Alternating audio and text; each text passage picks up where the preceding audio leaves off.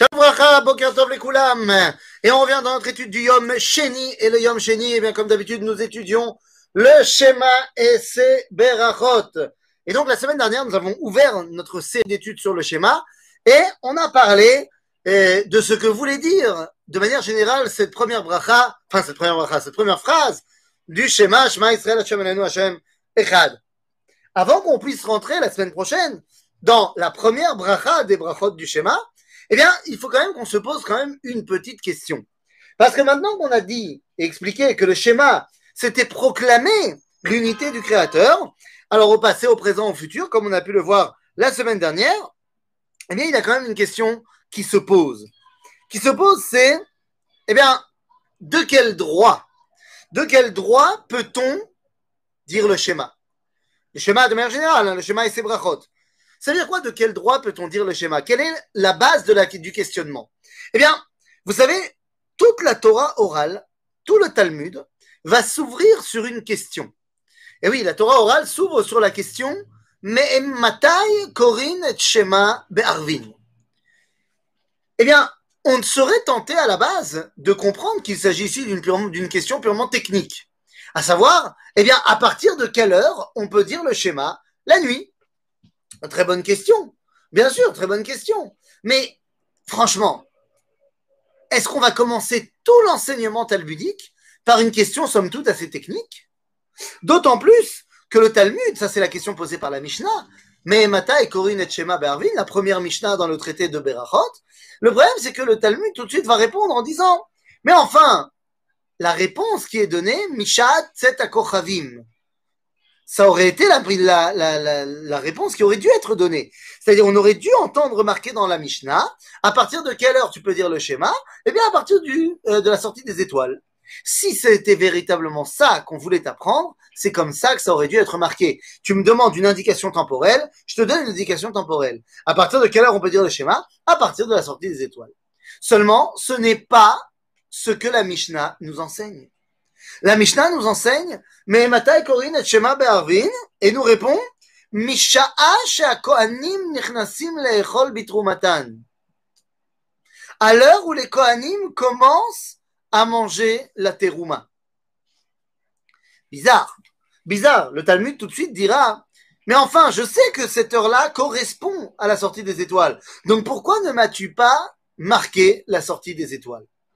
Eh bien, en vérité, nous dit le Talmud, Milta agavorcha kamashmalan. Parce qu'en fait, je voulais t'expliquer autre chose, bederech agav. En d'autres termes, il y a une question purement technique et temporelle de à quelle heure je peux manger, euh, à quelle heure je peux manger, à quelle heure je peux dire le schéma le soir? Oui, nachon. Il y a une question temporelle à laquelle il va falloir répondre.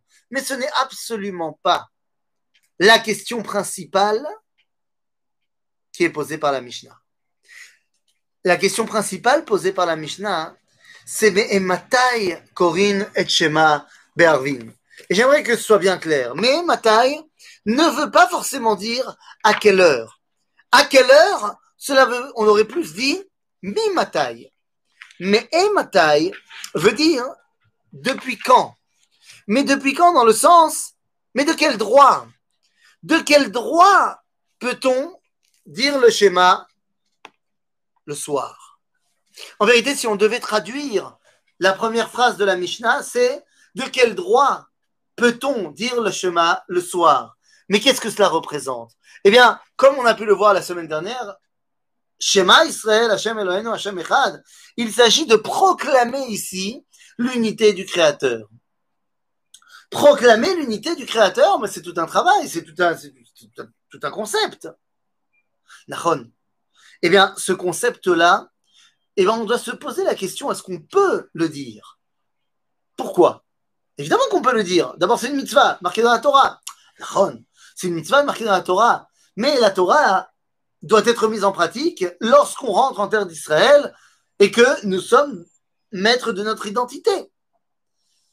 Mais Rabbi Yehuda Anassi, Rabbi Yehuda Anassi qui va être, eh bien, celui qui va tout simplement nous rédiger, nous mettre en place. Chez Sidre Mishnah, la Mishnah, eh bien, Rabbi Udanasi choisit de commencer sa, classification, son étude, par justement cet enseignement-là. Mais Matai Korin et Shema Be'arvin. Rabbi Yehuda Anassi vit plus ou moins en l'an 200. C'est-à-dire que Rabbi Yehuda Anassi vit dans l'époque charnière entre eh bien, la fin du royaume juif, le début de l'exil effectif, mais également la montée en puissance du christianisme. Nous sommes en l'an 200. On peut admettre que le début de l'exil a véritablement commencé après la guerre de Bar Korva en 135. On est à peine 70 ans plus tard. Et à ce moment-là, le christianisme est en train de grandir, grandir, grandir. Il n'est pas encore la, la, religion impériale euh, de, de, de, Constantin, mais ça prend déjà une force très importante. Eh bien, face à cette réalité-là, il va falloir répondre à la question, au problème, à la ta'ana, à l'argumentaire proposé par ben, la chrétienté. Nous dit l'Église. Mais enfin, vous les Juifs, vous étiez effectivement le peuple élu. Vous étiez effectivement vous étiez ceux qui prônaient l'unité du Créateur. Certes, à l'époque, eh bien, il y avait euh, les nations du monde qui étaient idolâtres, et vous, fort de votre identité et de vos connaissances, eh bien, vous avez euh, tout simplement prôné l'unité du Créateur. Vous étiez les véritables représentants de Hachem Echad. Aval. Vous pouviez le faire parce que vous étiez relié à Dieu. Que se passe-t-il si vous n'êtes plus relié à Dieu? Ah Que se passe-t-il si on n'est plus relié à Dieu? Comment est-ce qu'on peut être plus relié à Dieu? Eh bien, d'après eux, vous avez fauté. Si vous avez fauté, eh bien, vous vous éloignez du Créateur. Vous ne pouvez plus être légitimement ceux qui prononcent et proclament son unité. Oui, mais attendez, monsieur chrétien, qu'est-ce qui se passe si jamais j'ai fauté? Si jamais j'ai fauté, eh bien, je fais tes chouvas. fait merde j'ai fauté, je vais corriger, je fais tchouva. C'est très bien.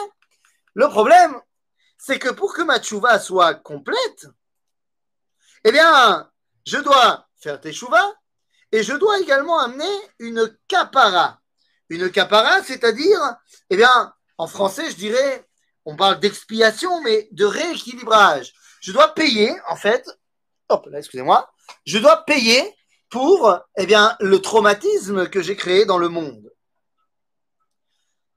Mais que faire si jamais je ne peux plus faire de capara? Normalement, eh bien, lorsque je fais une faute, le lendemain, je vais amener mon capara. Ou le jour même si j'ai le temps.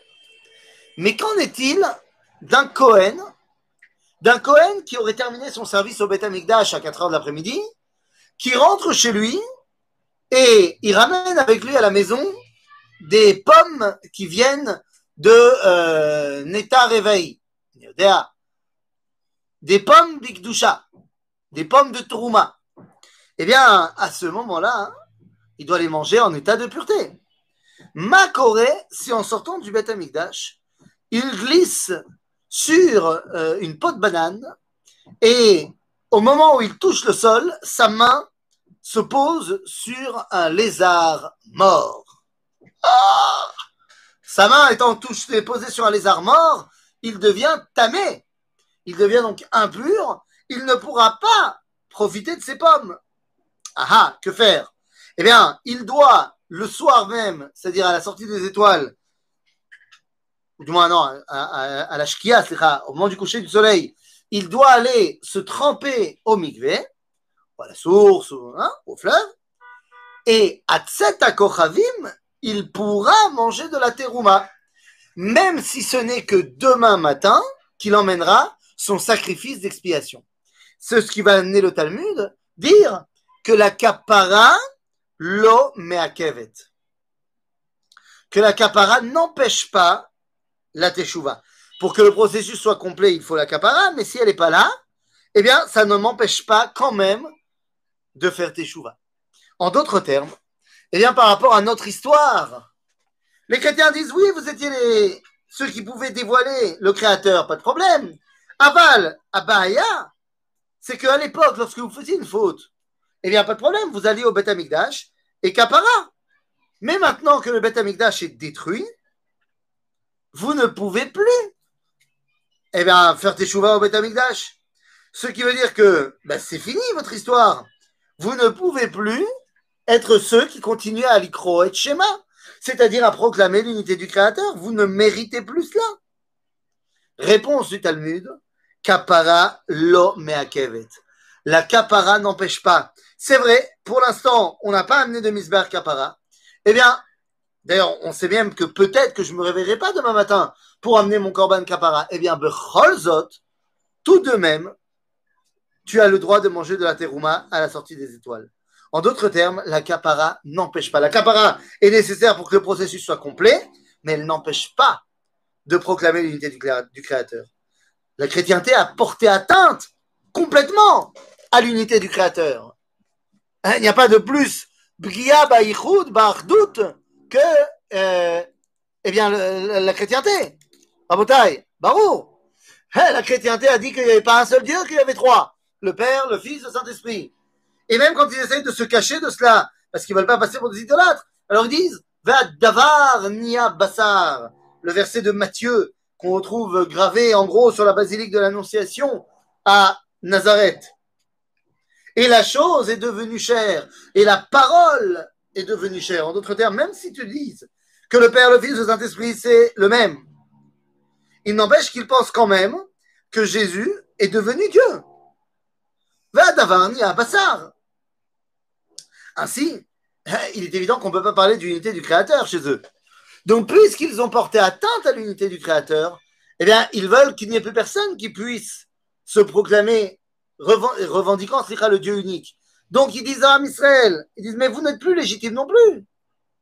Am Israël répond, si, Yashanou Kriyat Shema. Kriyat Shema, même pendant l'exil, eh bien, nous pouvons et nous devons continuer à proclamer l'unité du Créateur, même si ça ne se voit pas, même si ça ne se voit pas chez nous dans notre comportement, et même si ça ne se voit pas au niveau de l'international, au niveau du peuple d'Israël. C'est-à-dire, la reine, c'est מאוד מאוד מאוד חשוב. שמע ישראל, השם אלוהינו השם אחד, מתי? משעה שהכהנים נכנסים לאכול בתרומתן, au moment où les Kohanim commencent à manger leur terouma, c'est-à-dire le soir, c'est-à-dire que la kara n'empêche pas depuis la destruction du Beth Amikdash et ce jusqu'à sa reconstruction, nous n'avons plus de Misber Kapara, mais nous pouvons tout à fait continuer à être ceux qui sont en contact direct avec Dieu et qui doivent le transmettre aux autres, grâce eh bien, à la teshuva qu'on peut faire si jamais on a fait une erreur, qui va nous permettre tout simplement eh bien, de continuer à être légitime à ce niveau-là pour dévoiler Akadosh Baruch Alors voilà, alors une fois qu'on a dit cela, eh bien, il ne reste plus qu'à rentrer dans les berachot officiels du schéma, Kriyat ou Birkotea.